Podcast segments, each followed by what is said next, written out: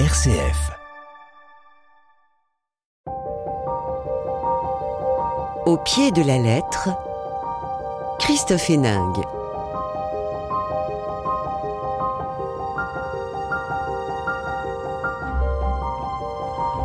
Au pied de la lettre, on parle littérature sur RCF. Jules Vallès l'écrit en exergue de son livre L'enfant et Serge Chalandon a repris cette dédicace qui est au cœur de l'émission aujourd'hui. À tous ceux qui crevèrent d'ennui au collège ou qu'on fit pleurer dans la famille, qui pendant leur enfance furent tyrannisés par leur maître ou rossés par leurs parents, ce livre de Jules Vallès était dédié. Ce sont des histoires anciennes, mais à toutes les époques il y a eu ces drames de l'enfance bafouée. Alors avec Jules Bonneau, on entre en Bagne, cette colonie pénitentiaire de Belle-Île-en-Mer où étaient parqués les mineurs, orphelins ou petits délinquants. Une maison ouverte de 1880 à 1977 et on peut encore se rendre sur place au pied des hauts murs de l'enceinte. Très documenté, le livre de Serge Chalandon n'en raconte pas moins l'histoire romancée d'un évadé, l'enragé, publié chez Grasset. Et puis il faut plaire au maître, tout puissant de la communauté. Chacun joue sa partition pour se faire bien voir et pour échapper aux brimades. Ce sont peut-être les enfants qui peuvent le mieux s'en sortir, en tout cas qui finissent par comprendre qu'il y a quelque chose qui cloche dans la communauté. Petit monde de Georgia Doll est publié aux éditions du Rouergue. L'enfance emprisonnée, c'est le thème du jour, c'est maintenant sur RCF.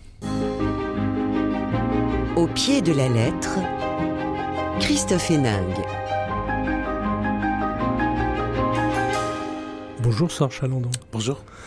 On ne vous présente plus, vous avez été grand reporter, prix Albert Londres, euh, en parallèle d'un parcours d'écrivain primé à plusieurs reprises, euh, une œuvre marquée aussi, souvent, par la violence. C'est votre euh, onzième roman, où vous évoquez le bagne pour enfants de Belle-Île, en mer, on va y venir. Une histoire que vous aviez dans la tête depuis un moment, si j'ai bien compris.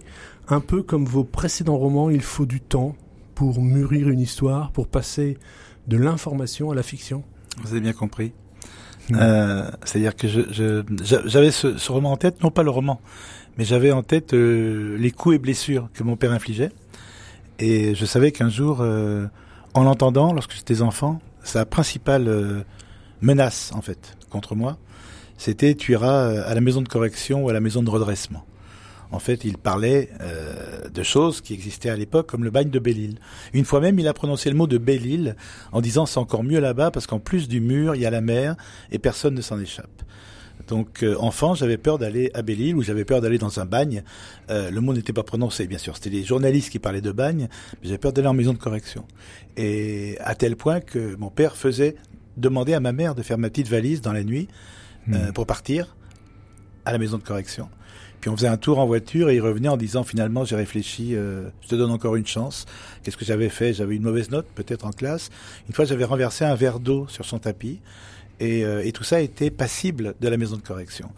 Et puis j'ai laissé passer le temps et puis effectivement, comme vous le dites, euh, le temps passe, il faut, il faut que ça mûrisse.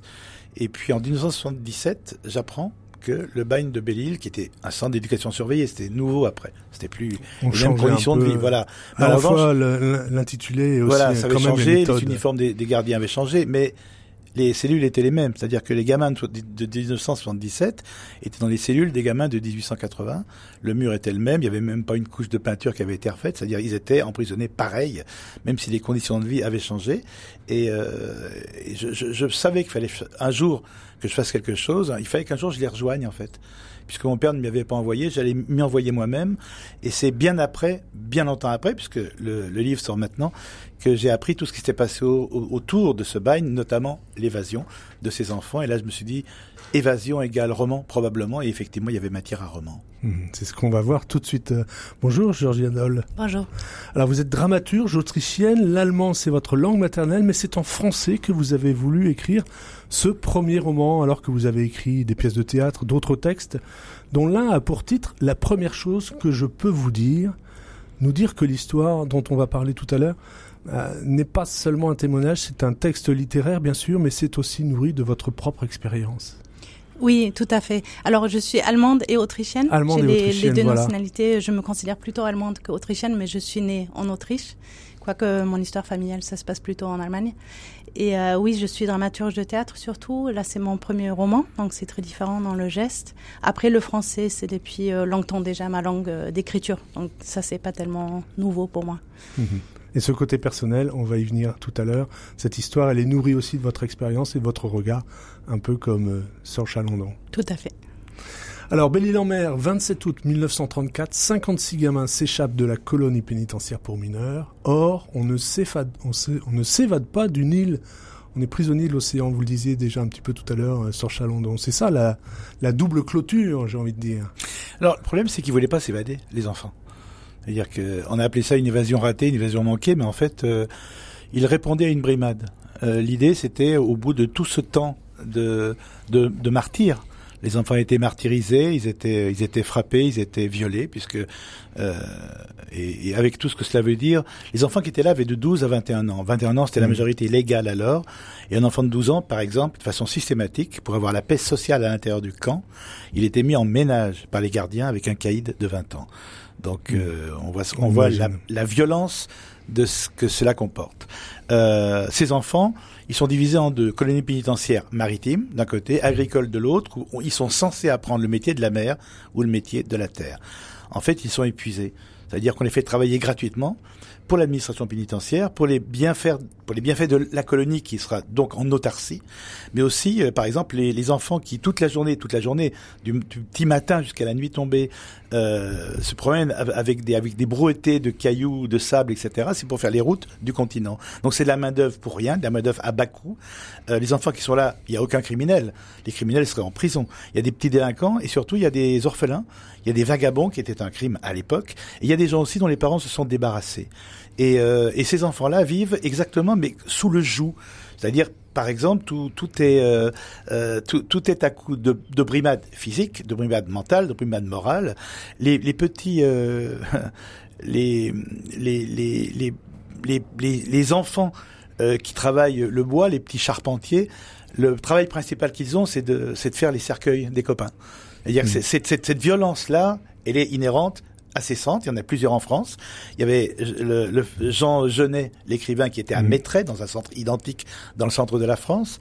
Et, euh, et ce, ce, il, il, fallait que ça explose un jour. Et là, ça a explosé. Il y a eu parfois des petites tentatives comme ça, mais tout d'un coup, il y a une explosion pour une histoire tellement bénigne que brusquement, elle, elle, elle éclaire d'un jour extrêmement cru la violence qui est à l'intérieur. Tout est au clairon. On se lève au clairon, on se couche au clairon, on mange au clairon dans la colonie. Clairon, on prend sa cuillère, clairon, met sa cuillère dans la soupe, clairon, on mange sa soupe, clairon, on pose sa cuillère, etc. Et là, un enfant, pour des raisons que tout le monde ignore, un enfant ne commence pas par la soupe, mais croque dans son fromage, le petit bout de fromage qui était censé terminer son, son, repas, et les gardiens se ruent sur lui et le massacrent par terre, le frappent, et en plus lui donnent euh, une semaine au pain et à l'eau. Et c'est le déclencheur, c'est-à-dire que cette émeute qui, qui, mmh. qui, qui, est née ce soir-là, le 27 août 1934 à Belle-Île, vient d'un garçon qui mange son fromage à la place du reste. Les, les, les, les, mineurs, donc les petits, les grands, même les plus doux, même les plus serviles, même les plus, euh, même les, les, les, plus calmes de tous, se mettent à, à se bagarrer. Ils tapent, ils tapent euh, les gardiens, ils brûlent. Et il y en a un, il y en a deux, pardon, qui mettent une échelle et qui disent, au fait, et si on, on passait le mur? Alors, passer le mur, pas? ça veut dire quoi? Ils savent très bien qu'il y a la mer de l'autre côté. Pu, ouais. Mais c'est juste passer le mur. Ils ne ils songeaient pas à s'évader du tout. Ils songeaient à laver toutes ces années de souffrance. Et ils passent le mur. Vous savez, les, les premiers qui arrivent de l'autre côté du mur, ils prennent de la terre, il pleuvait. C'était un temps épouvantable. Il y avait la pluie, il y avait le froid. Ils prennent de la terre dans leurs mains et ils s'en barbouillent le visage. C'est-à-dire qu'ils veulent la liberté, l'odeur de la terre libre sur, sur leur visage. 55 sont repris dans la nuit parce que les braves gens s'y sont mis, c'est quelque chose qui est absolument terrifiant. C'est-à-dire que la police, la gendarmerie, les gardiens ont fait appel à la population. La population a peur de ce qu'il y a derrière ces murs. C'est qui ces gamins que, que, que l'on voit arriver du bac jusqu'à la jusqu'au centre pénitentiaire, euh, tous ensemble avec leurs crânes rasés, enchaînés deux par deux? C'est qui ces mômes? Et, euh, et, donc on leur explique que c'est la lead de la société. Et brusquement, il y en a 56 qui s'évadent. Donc l'île entière, l'île entière va, va, va se liguer pour les rattraper. Non seulement les rattraper pour, pour l'ordre et l'autorité, mais aussi pour une petite prime. Enfin, une petite prime. Une Petite pièce, pièce, quand une même, pièce hein. de 20 francs argent, qui dans le Morbihan à l'époque correspondait à quatre pains de 3 kilos, donc c'est pas mal. Et voilà les braves gens à la chasse à l'enfant. Et à la chasse à l'enfant, et tous sont repris, sauf un. Si celui qui n'a pas été repris, si j'avais eu son nom, si on le connaissait, s'il avait une histoire, jamais je n'aurais écrit un roman. J'ai écrit un roman parce que, parce que l'histoire un trou, l'histoire un silence.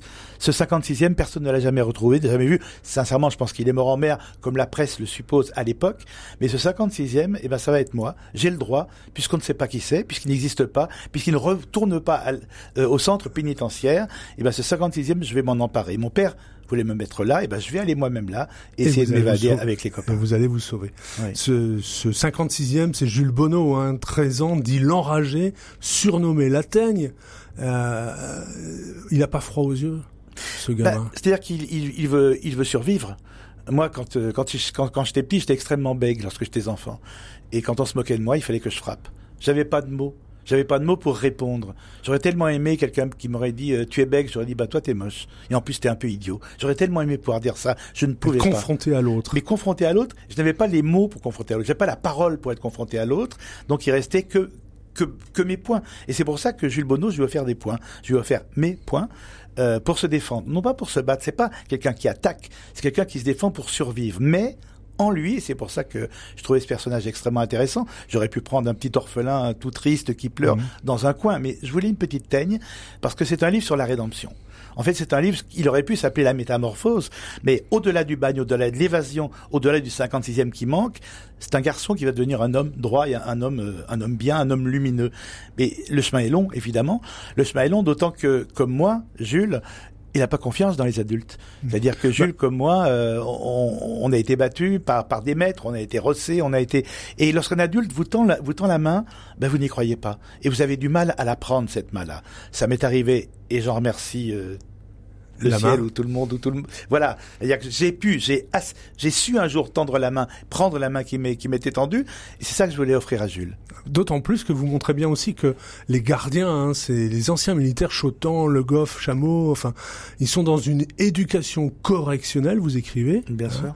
Euh, et eux, ils sont issus de la guerre, donc ils ont vécu une forme de violence qui les habite et qui le- qui l'impose aux gamins. Alors c'est c'est c'est bizarre parce que j'ai du mal à en, en vouloir à ces gardiens en fait. Mm. C'est-à-dire que la majorité sont des héros sont des poilus qui, qui viennent du chemin des dames, qui étaient là à Verdun. C'est-à-dire que c'est, c'est, ce sont des déclassés qui ont vécu euh, la, la Première Guerre mondiale et qu'il y a, il y a plus de guerre. Enfin, l'autre arrive, l'autre approche, on le sait pas encore, puisque la der des der On ne le sent dans votre des- roman, hein, vous, Bien vous sûr. laissez... euh, Bien sûr. Mais en tout cas, ces gens-là qui ont, comme on disait à, à l'époque, et je tiens à, m'en excuser vis-à-vis de Georgia, c'était le Bosch, c'est-à-dire euh, c'était l'autre, l'Allemand, euh, ceux qui ont battu, ceux qui sont battus contre les Allemands, tout d'un coup, leur rôle de Français, c'est de d'éduquer, de rééduquer des petits Français.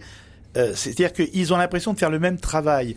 Lorsqu'ils se battent contre les Allemands, c'est pour la défense de la France, et lorsqu'ils rééduquent ces petits Français qui, qui prennent un mauvais chemin, c'est aussi pour le pour la défense de, le- de la France. Donc moi, j'ai j'ai un peu de mal à leur en vouloir, même s'ils se comportent extrêmement mal, hein, à dire qu'ils ils profitent, que ce soit des enfants pour euh, les frapper, etc. Et, et surtout, leur attitude, c'est on a vaincu les Allemands, c'est pas des morveux de 12 ans quand même qui vont nous expliquer la vie.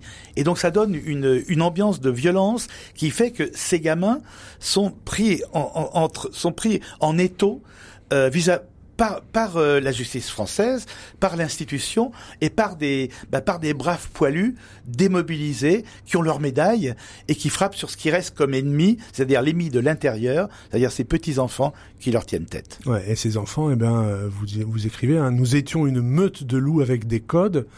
Euh, vous avez dit, il y a des- âges quand même très différents, et du Bien coup, sûr. ben, Jules Bonneau, la teigne, il va aussi quand même euh, essayer de protéger un peu l'oiseau, Oui, le, moi, le c'est- petit. Oui, c'est-à-dire que je, Jules n'est n'est pas que quelqu'un qui frappe, c'est quelqu'un qui protège le. Moi, c'est ce qui m'est arrivé. Protéger le plus faible. En classe, je protégeais le petit gros euh, euh, qui pleurait euh, dans la cour de récréation. Je protégeais le petit pied noir qui venait d'arriver. Je protégeais. Je me souviens parce qu'il n'y avait pas beaucoup euh, de, de, de Français des colonies Algérie, Maroc, etc. de l'époque, mais je protégeais un petit Algérien euh, dont on se moquait, dont, dont les gens se moquaient. C'est-à-dire que euh, je, je ne je, je, je- j'étais insupporté par l'injustice. Et comme le petit bègue que j'étais était harcelé en tant que bègue, dès qu'il y avait un harcèlement sur un petit gros, sur un petit noir, sur un petit pied noir, etc., ma colère était identique, était la même, et il fallait que je le défende. J'ai offert ça à Jules Bonneau. Mhm. Et puis on, on voit aussi, euh, quand je dis qu'il y a cette euh, ambiance aussi, c'est que finalement la violence, on la voit aussi chez euh, Georgie Adol, elle, elle est aussi entre gamins finalement. Bien sûr. Euh, parce que bah, chacun euh, défend sa peau d'une Là, certaine manière. C'est c'est- c'est un aquarium avec euh, des goupilles tétras euh, et d'autres petits poissons, c'est-à-dire que le plus gros mange le plus petit.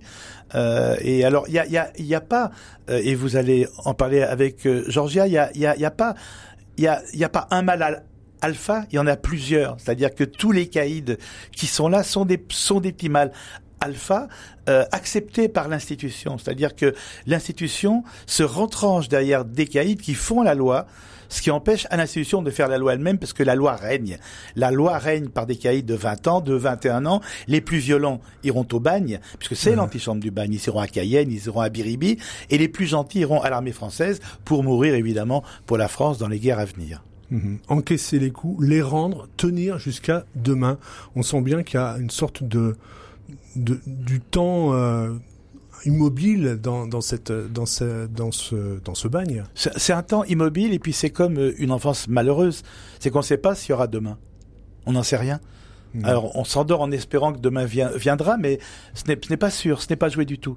Et c'est bouleversant pour des enfants de, de ne pas euh, de ne pas savoir s'il y aura un lendemain. Quand, quand vous n'êtes pas aimé, quand vous êtes battu, quand vous êtes op- quand, quand vous êtes opprimé, quand personne ne vous raconte une histoire le soir, quand, quand vous ne connaissez pas le- le- la, la douceur de la peau d'une mère, vous ne savez pas s'il y aura demain. Et c'est pour ça que moi, je, je ne sais pas écrire sur l'amour, je sais écrire sur la fraternité. Parce que ce qui m'a sauvé et ce qui sauve Jules, c'est la fraternité. C'est pas l'amour. C'est ni la, c'est, c'est, euh, c'est, moi, je, je, je sais décrire, je sais écrire une main sur mon épaule. Un baiser, ça, je ne sais pas le faire parce que c'est des choses que je n'ai pas, que je n'ai pas connues, que, que je n'ai pas éprouvées. La main sur, la main sur l'épaule, ça, je sais le faire parce que ça, j'ai connu. Tout ce que vous racontez, c'est il, il faut le dire. J'ai envie de dire parce qu'à un moment vous écrivez euh, depuis l'enfance, ne pas parler des choses était une façon de ne plus les faire exister. Un moment, il faut dire. Absolument. Un moment, il faut dire même. euh, j'ai- eu une euh, discussion hier avec euh, avec quelqu'un qui me dit mais en même temps c'est un livre ancien.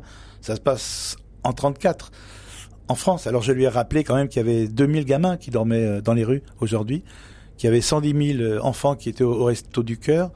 Euh, oui, c'est vieux, c'est ancien, mais il y a des enfants qui souffrent en ce moment, maintenant sous nos yeux, et donc c'est pas si vieux que ça.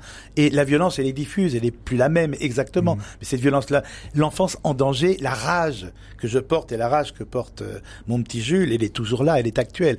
En fait, c'est un roman moderne. C'est pas un roman ancien. C'est un roman qui parle de nos jours en prenant le filtre d'hier. Et vous l'avez dit, c'est aussi un roman personnel puisque c'est par Jules un petit peu encore votre histoire, enfant de salaud qui habitait votre précédent roman. C'est-à-dire que c'est- pas Jules qui m'a donné son histoire, c'est moi qui, lui ai offert la mienne. Je lui ai offert mes amis, je lui ai offert euh, des pères euh, de substitution, je lui ai offert une mère de substitution, et je lui ai offert de s'évader. Je me suis évadé avec lui, mais euh, alors c'est pas un secret. Ce livre ne pouvait pas se terminer bien. Il, ne peut pas. C'est-à-dire que Jules est trop mal parti. Ses enfants étaient trop mal partis pour. euh, euh, J'imagine Jules à la fin du roman euh, qui est banquier avec une femme et deux enfants, un 4x4, un petit chien devant sa cheminée, et les petits enfants qui sautent sur ses genoux en disant "Papa, raconte, papy, pardon, raconte-moi encore le centre pénitentiaire." Ça ne va pas. Jules, comme tous les autres, une fois qu'ils sont rentrés au centre pénitentiaire, ils vont en mourir. Ils vont en mourir ou ils vont devenir des hommes gris, des hommes tristes, des hommes euh, incapables de se révolter jamais.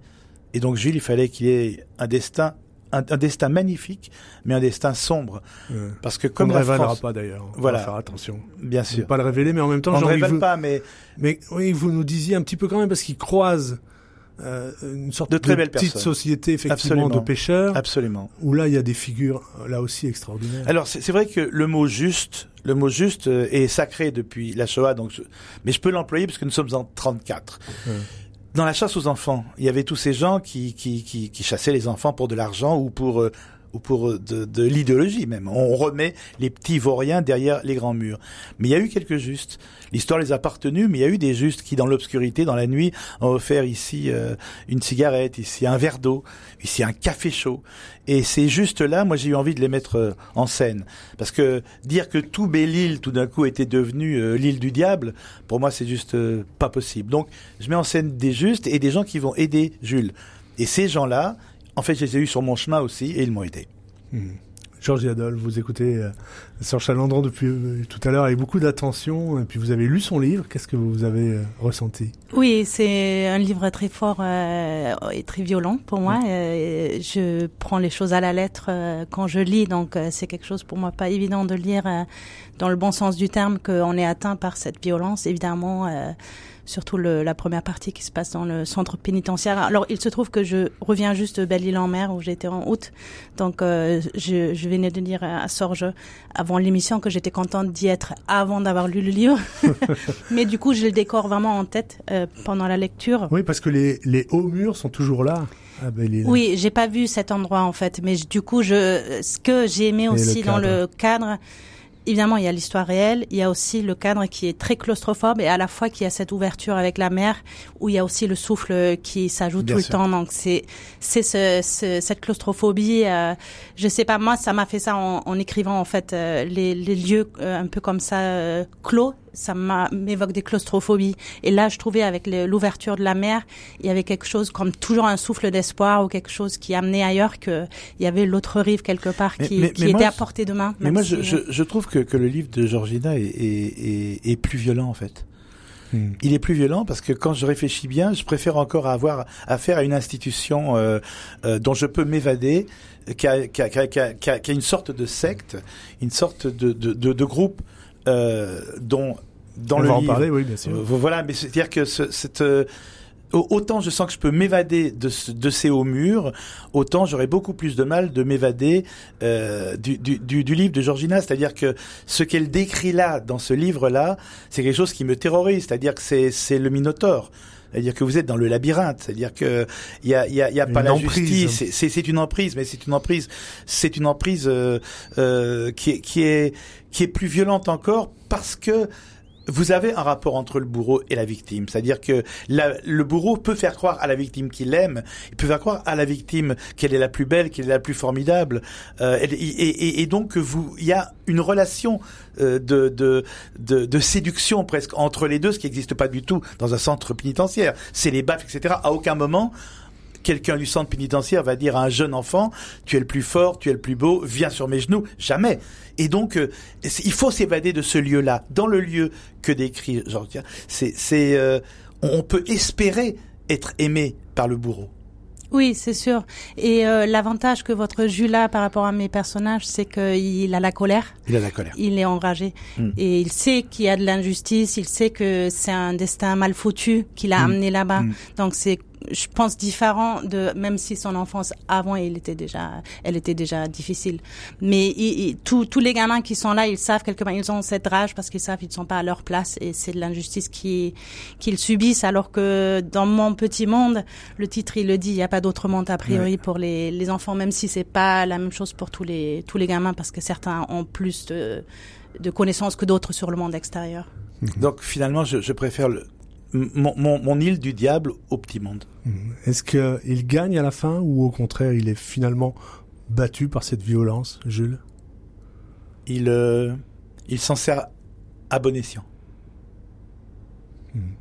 Vous voulez, bien, vous voulez bien nous lire un, un, passage justement où on voit toute cette violence qui peut occuper? Donc j'ai presque envie de dire le quotidien hein, de cette euh, communauté. Alors là c'est le là c'est le quotidien, mais c'est surtout le, le eh ben c'est le moment du début de l'émeute. Ouais après le bout de fromage. Jamais je n'avais frappé autant de ma vie, des hommes, des tables, des roulantes de cuisine, des meubles, une ivresse. J'enfonçais mon poing dans la porte du placard à vaisselle. Toupet avait réussi à se dégager. Le garde boitillait en direction de la sortie, je l'ai rattrapé titubant dans le couloir, je l'ai assommé d'un coup de broc sur la tête. Sa perruque blanche est tombée. Il a encore tenté de s'enfuir, coup de talon dans les jarrets, il rampait, une limace. Toupet n'était pas le pire des gardiens. Je l'ai laissé se tortiller, j'ai fourré son postiche dans ma vareuse, je m'étais emparé d'un trophée. Je ne pensais pas, je ne criais plus. Le réfectoire tanguait, je, je voyais à peine. Une furie rouge. Mon cœur entier tenait dans mes poings, mes tempes étaient douloureuses. Je claquais des dents, je faisais trois gestes inutiles pour un, geste, un mouvement nécessaire. Je, je ne courais pas, je dansais. Je grimaçais dans le tumulte, je tirais une langue de gargouille. Tout était en train de disparaître. Les insultes, les brimades, les vexations, les humiliations, les coups, le froid, l'hiver, la brûlure de l'été, l'odeur de nos corps sales, la faim, les punaises, les poux, la gale.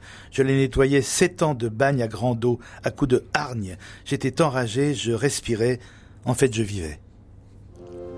Au-dessus de l'île, on voit des oiseaux. Tout autour de l'île, il y a de l'eau. Bandits, voyous, voleurs, schnappants Qu'est-ce que c'est que ces hurlements? Bandits, voyous, voleurs, schnappants. C'est la meute des honnêtes gens qui fait la chasse à l'enfant. Il avait dit J'en ai assez de la maison de redressement. Et les gardiens à coups de clé lui avaient brisé les dents. Et puis il l'avait laissé étendu sur le ciment. Bandit, voyou, valeur, chaperon, maintenant il s'est sauvé. Et comme une bête traquée, il galope dans la nuit et tous galopent après lui. Les gendarmes, les touristes, les rentiers, les artistes.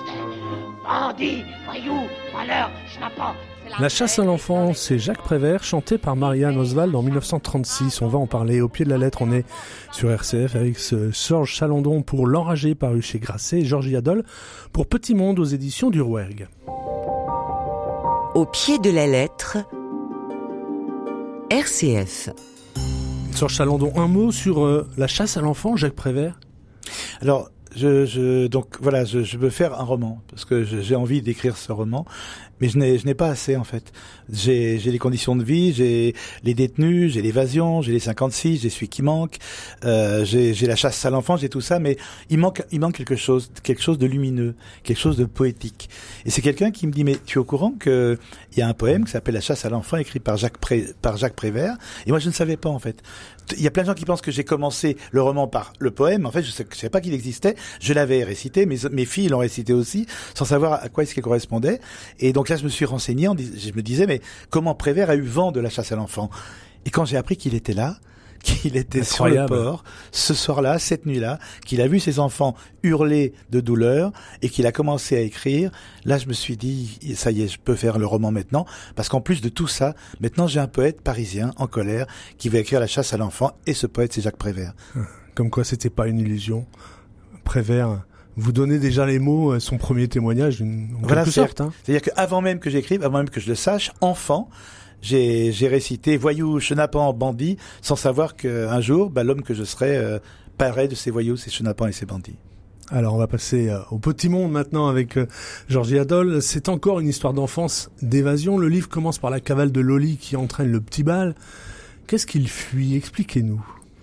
Alors euh, la scène du début, elle est assez énigmatique parce qu'on ne sait pas trop pourquoi il s'enfuit. C'est comme un geste euh, instinctif de fuite sans savoir. C'est pas une vraie évasion comme dans l'enragé.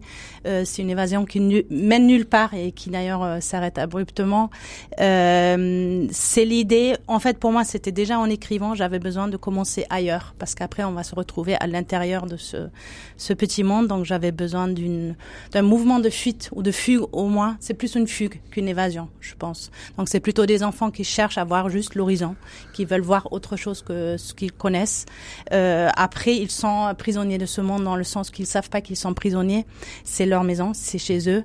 Donc il n'y a pas vraiment une évasion nécessaire puisqu'il n'y a pas un ailleurs où aller.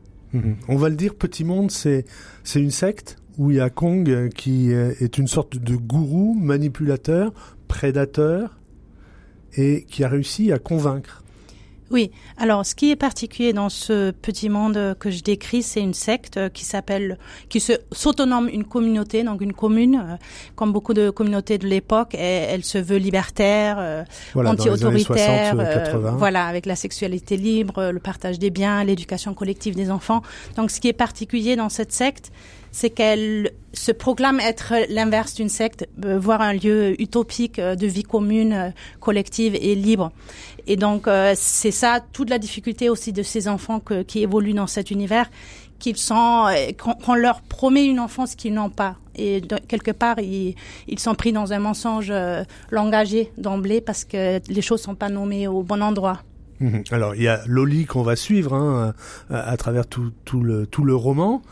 Et puis sa mère qui, enfin, il y a une énigme autour d'elle, on ne sait pas trop. On va apprendre qu'à un moment, elle a peut-être voulu, elle s'est peut-être rendu compte de ce qui se passait, a voulu fuir, et puis elle est revenue, comme vous le dites, on n'en sort pas de ce petit Oui, c'est toute la question de l'emprise et la servitude aussi des personnes qui sont sous, sous emprise, c'est-à-dire que c'est euh, c'est un prison volant, enfin, euh, volontaire dans le sens que dans une secte, souvent les, les problématiques sont très complexes parce que c'est des gens qui sont coupés euh, de leur famille, ils n'ont pas leur argent, ils n'ont pas de boulot, ils n'ont même pas leur pièce d'identité éventuellement. Donc il y a des choses pragmatiques, mais après il y a toute l'emprise euh, psychologique. Donc c'est des personnes comme cette, ce personnage de mère qui est là depuis euh, une dizaine d'années ou plus. Et donc euh, elle n'a plus vraiment de contact avec le monde extérieur et surtout elle est vraiment dans le fonctionnement psychologique de quelqu'un qui est sous influence, c'est-à-dire qui arrive plus à penser autre chose que ce qu'on leur a enseigné en fait dans cette secte. À un moment, elle quand même, elle a suffisamment d'énergie pour sortir et il faut qu'on vienne l'aider. Or, personne ne l'a aidé une fois sortie. Oui, en fait, elle donne euh, quelque part son pouvoir sur sa fille à d'autres.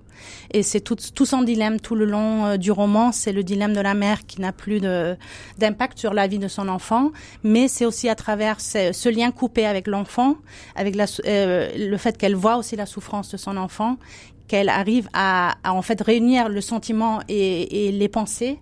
C'est des pensées ironiques qui lui disent que c'est elle qui, qui est dans le tort, puisque euh, hmm. ce qui est enseigné, c'est que si on, on se sent mal, c'est qu'on a échoué Mhm. soi-même.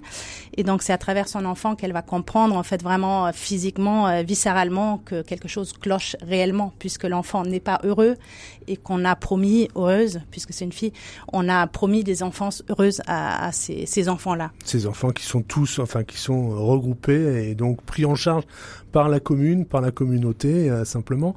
Mais ça part de trois fois rien, deux appartements, une douzaine de, de membres.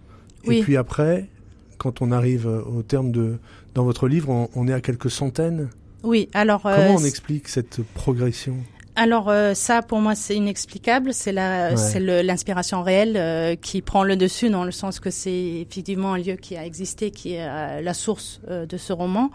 Et ça a été comme ça. Donc moi j'ai grandi dans ce lieu euh, une partie de mon enfance et c'était déjà un moment où c'était très grand. Donc où on était déjà euh, jusqu'à 80 enfants à la fin et plusieurs centaines euh, d'adultes dans plusieurs villes aussi avec ce lieu principal. Donc moi je m'inspire de ce lieu principal qui est le lieu principal de mon enfance, euh, d'une partie de mon enfance. Et euh, donc cette énigme, comment ça a pu être aussi grand, euh, je l'ai, je peux pas le résoudre. Ça veut dire que vous restez avec des questions. Euh, je pense que c'est les, les, engrenages qui ont fait que ce, ce personnage de gourou euh, a pris le dessus. Alors là, il y a confusion entre le réel et la fiction, dans le sens que mm. je pose ça comme euh, point de départ de ma fiction. Et là, je peux pas le questionner puisque c'est le lieu donné que, dont je m'inspire qui est comme ça. Euh, après, à l'intérieur, c'est moi, à ma sauce, un peu qui invente l'histoire, qui fait évoluer euh, les personnages. Vous inventez l'histoire, mais on voit tout le mécanisme, c'est-à-dire ce, ce jugement sur la place publique, cette manière de, de, de distinguer une personne et puis au contraire de, de rabattre une autre. Euh, il y a une sorte de, puissance incontrôlée. Oui, alors euh, il y a deux mécanismes très opposés. Euh, à la fois, c'est tout tourne autour de l'art, c'est-à-dire qu'on promet euh, la libération de, des individus et l'épanouissement par l'art. Et à la Chacun doit faire son dessin chaque jour. Oui, voilà. Et, puisque le gourou c'est un artiste peintre ou qui il se dit en tout cas artiste peintre, euh, et à la fois il y a la hiérarchie. Donc c'est quelque chose de extrêmement hiérarchique et il y a un classement très très mmh. rigide et à la fois arbitraire qui est en place et qui change tous les jours en fonction de, des comportements des enfants et pour les adultes et pour les enfants d'ailleurs. Et donc il y a deux choses déjà antinomiques un peu qui évoluent. À la fois on veut s'épanouir et être libre et à la fois on est classé et on est soumis à cette hiérarchie. Mmh. À ce regard hein, surtout. Alors il y a il y a Kong, mais il y a aussi des intermédiaires, Sibyl, Gabriella, euh, qui sont aussi des rouages, qui font tout pour se faire bien voir d'une certaine manière, mais qui exercent une certaine violence aussi. Bien sûr. Ce qui m'a intéressé, c'est que bien sûr, euh, dans les expériences sectaires, c'est toujours le gourou à la fin qui ressort comme la figure emblématique dont on va parler. En réalité, euh, personne n'a forcé les gens avec des des armes à rester là-bas. C'était de la violence psychologique, certes, mais les gens, ils ont contribué aussi à, à créer ce lieu et à créer ces, structures-là. Donc c'est le système que j'interroge aussi qui donne pouvoir. Donc ils donnent leur voix, ils donnent aussi leur euh, autorité parentale. Ça c'est au centre de mon histoire que c'est les parents en fait, que c'est des jeunes personnes un peu paumées qui arrivent au début et puis ça devient des parents qui donnent euh, l'autorité parentale à quelqu'un qui est dangereux qui s'en remettent effectivement. Euh, vous écrivez aussi pour les enfants de la secte, il n'y a que le présent impitoyable. C'est une enfance sans repère, désolée. On en revient à cette question du présent, presque de survie. Oui, c'est sûr, c'est au jour le jour parce que dans ce monde-là, il n'y a pas de règles euh, fixes. C'est-à-dire la seule règle, c'est c'est juste d'être au enfin de, devoir suivre les commandes du jour, mais c'est très aléatoire et c'est très arbitraire. Donc, ce qui est peut-être le pire pour un enfant pour se construire, c'est de ne pas savoir en fait quelles règles suivre. Si ça, change tous les jours, forcément, on est perturbé et on peut pas vraiment se construire une identité. C'est tout le problème en fait, être dans un euh, tout le temps brouillé. C'est évidemment aussi une stratégie, un mécanisme de pouvoir de brouiller les gens euh, pour qu'ils puissent pas euh, se retrouver, penser et questionner aussi ces règles-là parce que ça change tout le temps. Mhm. Vous écrivez encore, hein. quand on n'a plus rien à perdre, la vie est plus facile. Vraiment? Alors ça c'est Bâle, si je me souviens bien, qui le dit. Euh, en fait, c'est les enfants qu'on appelle, qui s'autonoment les indentables, donc ceux qui sont vraiment en bas de l'hierarchie.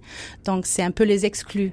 Euh, donc c'est toute la question qui en fait souffre le plus dans cette hiérarchie. Est-ce que c'est les personnes qui sont mises en avant, mais du coup, du coup qui ont un prix, euh, très très grave à payer en partie, puisque c'est aussi des enfants abusés ou des jeunes personnes abusées ou est-ce que c'est les gens exclus que parfois on laisse plus tranquilles puisqu'ils sont déjà un peu considérés comme euh, les perdants d'emblée. Mais en même temps, ils doivent, euh, ils peuvent être euh, commandés par tout le monde.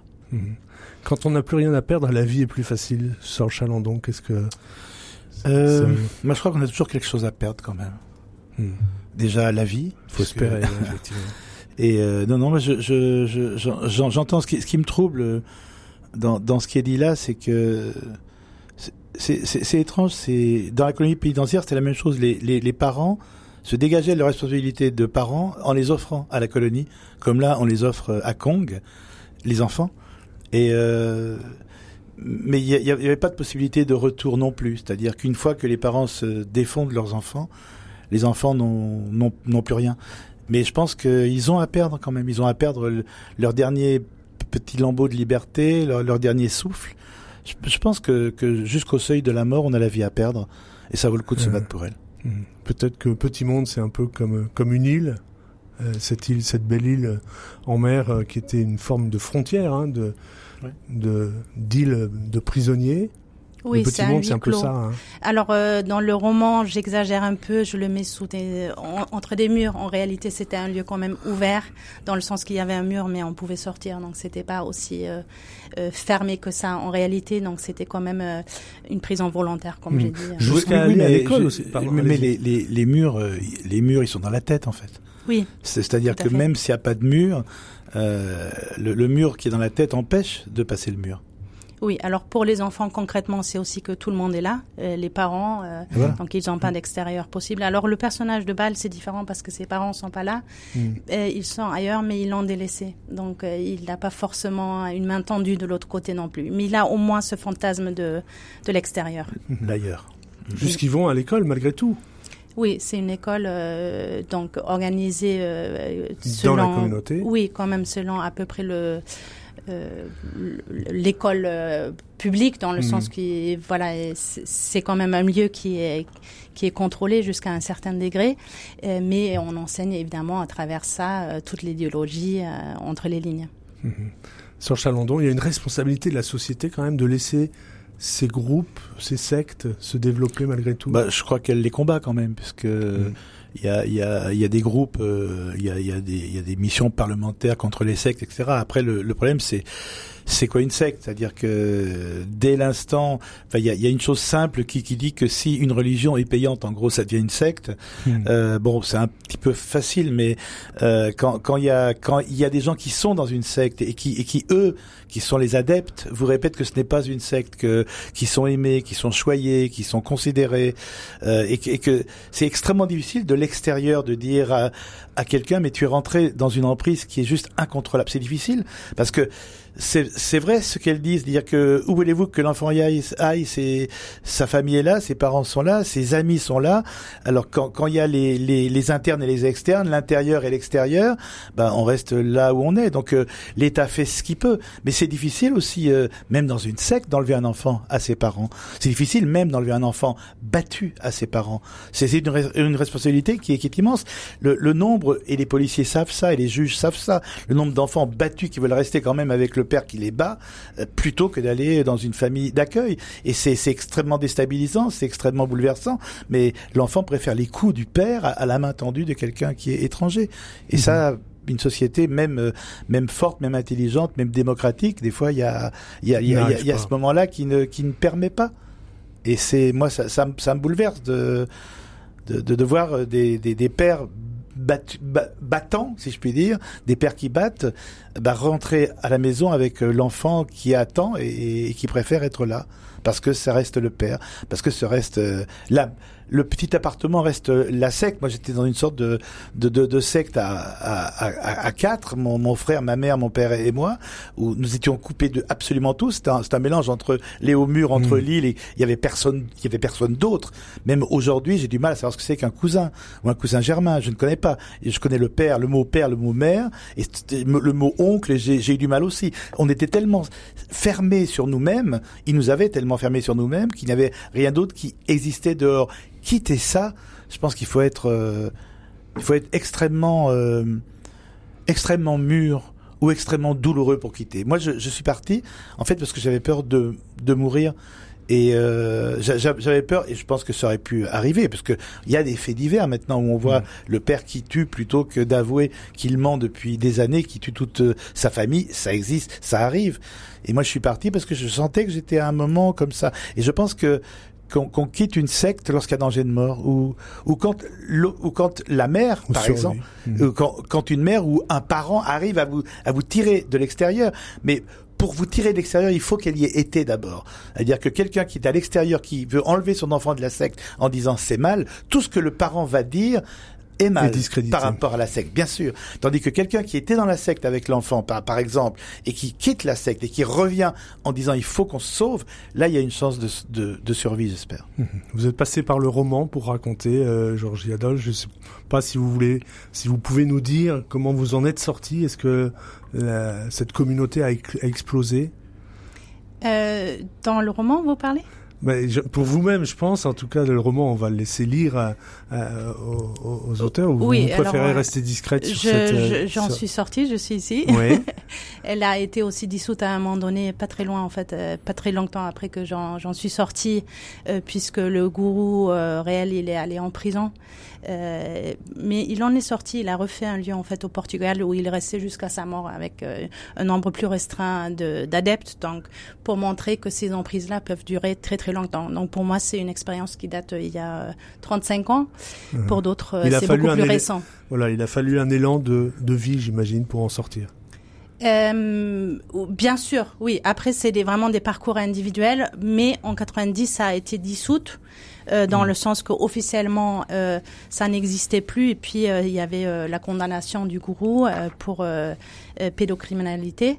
Il, a, il est resté seulement sept ans, il est sorti après. Il y a plein d'adeptes qui l'ont attendu, qui ont un peu continué. Et puis le lieu même, il existe toujours. Et d'ailleurs, la bataille n'est pas finie puisqu'on se bat aussi.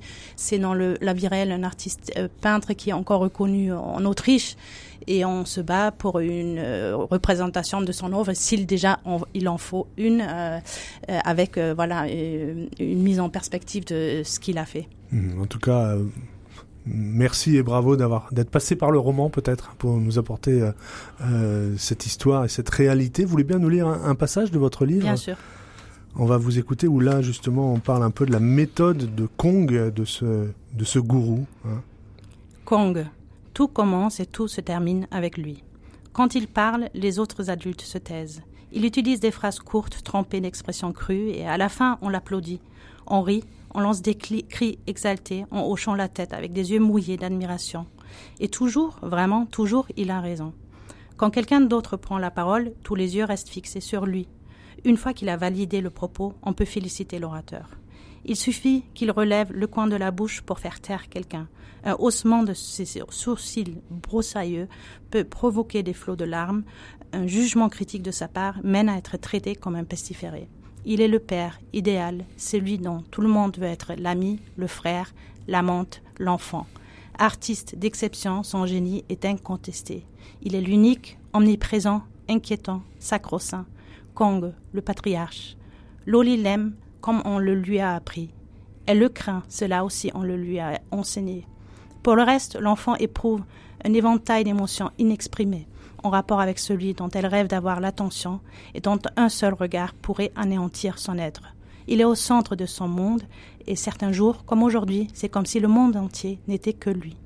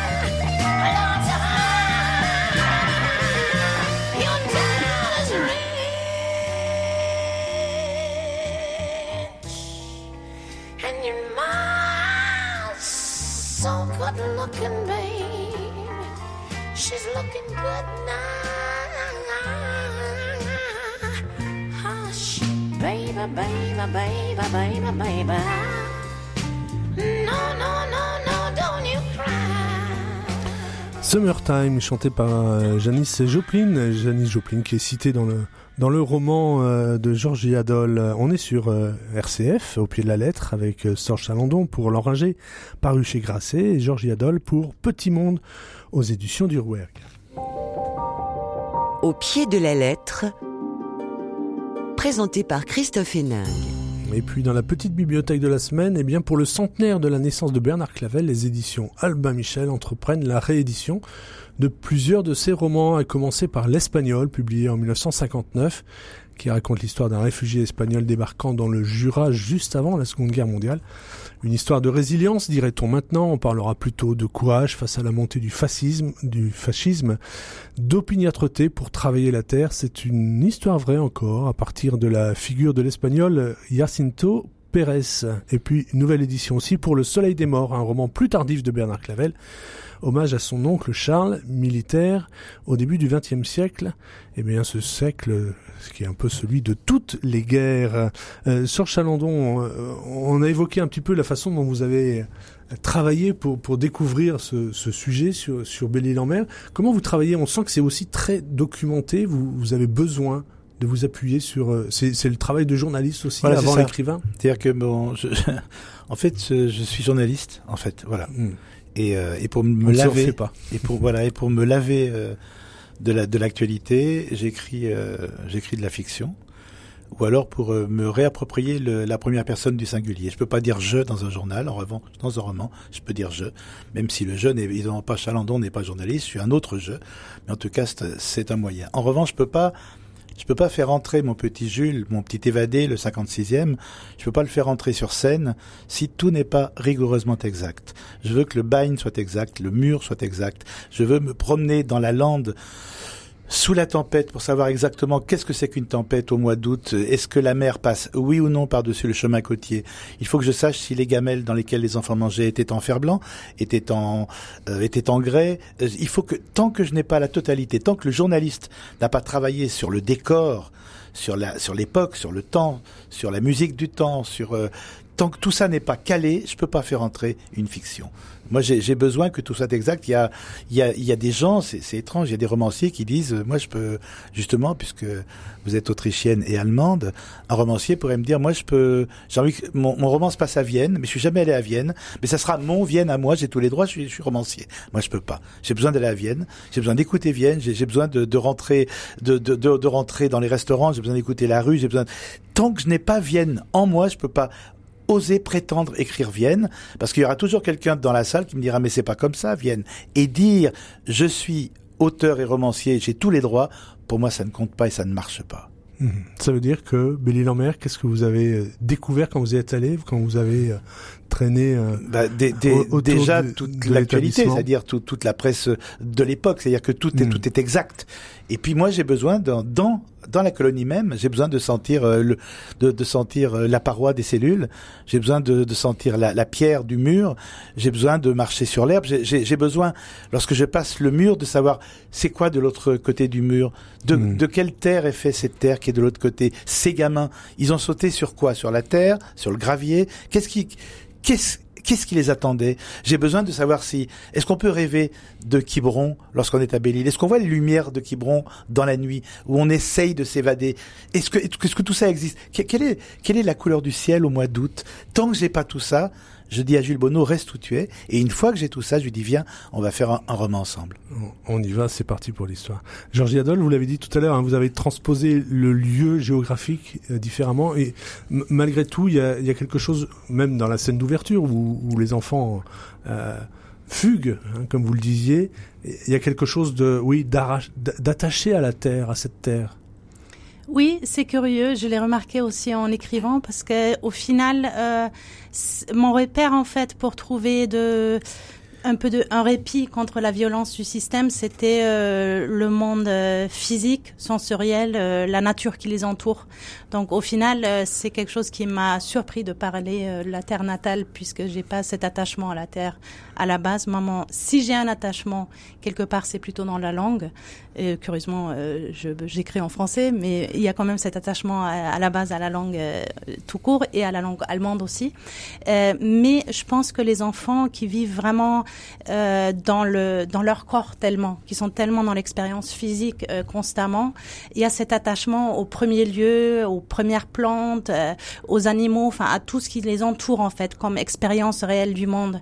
Et dans c'est dans cela peut-être qu'il y a cet attachement, mais pour moi, je parlais, pour moi c'est pas du tout l'Autriche qui est la terre natale. Pour moi, la terre natale dans ce cas de figure, c'est vraiment la nature. Donc c'est une nature spécifique qui se trouve en Autriche peut-être, mais c'est vraiment ce, pour moi le refuge des enfants, c'est ça c'est qu'ils ont au moins cette ouverture. Euh, alors c'est très euh, euh, claustrophobe parce que justement c'est un lieu retiré à la campagne, mais c'est aussi la campagne. Donc il y a aussi le ciel ouvert, il y a les hmm. oiseaux, il y a l'horizon, il y a tout ça qui les entoure et qui les réconforte. Qui, peut les aspirer et aussi. moi je l'ai hein. aussi à, la nature, qui, hmm. qui, est pour moi beaucoup plus une maison qu'une ville ou un endroit. Hmm. Et si, et si la langue est votre refuge aussi, pourquoi ce roman en français, vous auriez pu l'écrire en allemand aussi, mais vous avez choisi le français. Oui, c'est vrai. Alors, euh, c'est pas un choix forcément pour ce roman, puisque c'est un choix qui précède le roman que j'écris en français. Donc, ça fait quand même très longtemps maintenant que j'écris en français ou dans les deux langues, mais de plus en plus en français, puisque je vis aussi en France depuis longtemps. Mais euh, c'est énigmatique pour moi aussi, dans le sens que peut-être il y a eu aussi un besoin de détachement de la langue allemande, de mon histoire et tout ça, euh, aussi en écriture. C'est quelque chose un peu d'instinctif que j'ai fait sans trop réfléchir quand j'étais jeune Et au fur et à mesure, j'ai senti qu'il y avait ce besoin et ce désir fort de d'écrire en français. Et euh, quant à ce roman, donc la question de la langue ne s'est pas posée, mais au final, je ne sais pas si je l'aurais écrit en allemand parce que ça aurait été peut-être trop, il y aurait eu trop, de confusion avec le réel. Donc là, mm. quelque part, c'était pas le choix de la langue, mais c'était le choix est-ce que je reviens sur cette thématique si proche de ma vie euh, dans une fiction, puisque moi mon médium c'est la fiction, j'écris que ça. Euh, et donc c'était plutôt l'inverse de votre démarche Sorge, puisque le côté documentaire je l'avais en moi puisque c'était très proche de moi. Donc j'ai tendance aussi autrement de me documenter beaucoup sans doute pas autant que vous, euh, mais euh, quand même. Euh, mais là, c'était plutôt l'inverse, d'oublier plutôt le réel pour me permettre la fiction à l'intérieur de ça et de m'autoriser à raconter vraiment un récit qui m'appartient justement dans ce lieu collectif qui, qui est inondé d'histoires des autres. Mhm. J'ai envie de vous demander, euh, le livre sort à la rentrée littéraire, c'est cet événement du, monde littéraire, je disais presque le petit monde littéraire en tout cas. Euh, euh, Qu'est-ce que ça vous fait? Vous, allez à la rencontre des, lecteurs dans, les salons qui sont organisés. Comment se passent ces rencontres? Alors c'est vraiment le début, donc j'ai pas hmm. encore trop de recul pour euh, savoir comment ça se passera pour moi, euh, mais j'ai hâte et c'est euh, c'est une nouvelle expérience pour moi parce que c'est très différent du monde du théâtre. Euh, donc, euh, je vais voir. Je, je suis dans l'expérience pour le moment. Donc, euh, c'est vrai que cette question entre le biographique et la fiction, elle est assez déconcertante pour moi puisque je n'ai jamais. Je suis quelqu'un de très discrète sur sur la vie personnelle. Donc, c'est vrai que c'est quelque chose. C'est une histoire qui est très documentée, qui appartient à beaucoup de monde. Donc, c'est ça peut-être qui a été pour moi un peu une, une, forme de coming out que maintenant tout le monde peut. ben, ça, vous avez choisi le roman pour pas vous exposer, mais finalement on sait quand même que. Euh, je le savais avant. De toute façon, on s'expose euh, euh, quand on écrit, on n'a pas le choix. Mais quelque part, évidemment, quand on tape mon nom, maintenant, on a tous ces, ces faits réels très désagréables tout de suite à côté. Donc, c'est pas forcément toujours agréable d'être associé à cette histoire, mais j'ai l'espoir d'avoir assez de recul pour savoir que je, je, suis plus que cette histoire-là et que je peux maintenant, avec l'âge que j'ai, en parler comme une chose parmi d'autres et rester euh, ma personne à moi. Bien sûr. Sur Chalandon, euh, cette rentrée littéraire, vous la vivez comment? C'est c'est un... Bah, j'ai j'ai des j'ai des lecteurs qui sont qui pour beaucoup sont devenus des amis et leur inquiétude c'est bon après tu tu tu fais quoi? Et Déjà, donc, on vous remet au travail. Vous avez à peine fini. Et, je, et je, leur dis, bah, pour l'instant, je m'occupe euh, des enfants. Mais je, je comprends ce qu'ils ce veulent dire. C'est-à-dire que moi, j'ai pas une soif d'écrire. C'est-à-dire que là, j'ai écrit ça parce que je le portais en moi depuis un moment. Euh, je, je, suis pas de ceux qui disent, euh, ouais, il faut, si j'écris pas, je meurs. Pas du tout. C'est-à-dire que si je n'écris pas, ben je n'écris pas.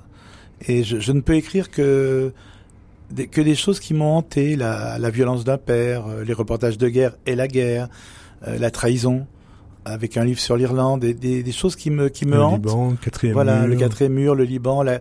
mais euh, mais je, je, me vois tout à fait dire ben voilà, on, on arrête là, s'il faut arrêter là. -hmm. Je, je n'ai pas d'appétit particulier. En revanche, si un, un, un, matin je me réveille avec une douleur enfouie qui, qui demande à renaître, à ce moment-là, je m'y en mettrai. Eh ben, et on vous lira avec plaisir. Merci à tous les deux. Euh, je vous aurais bien demandé un coup de cœur, mais on n'a pas le temps. On arrive au terme de l'émission. On était très bavard. L'enragé de Sor Chalandon s'est publié chez Grasset, et puis Petit Monde de Georgie Adol s'est publié euh, au Rouergue. Merci à Pierre-Henri Paget qui était à la réalisation et qui surveille l'horaire. Au pied de la lettre, c'est fini pour aujourd'hui. On se retrouve la semaine prochaine.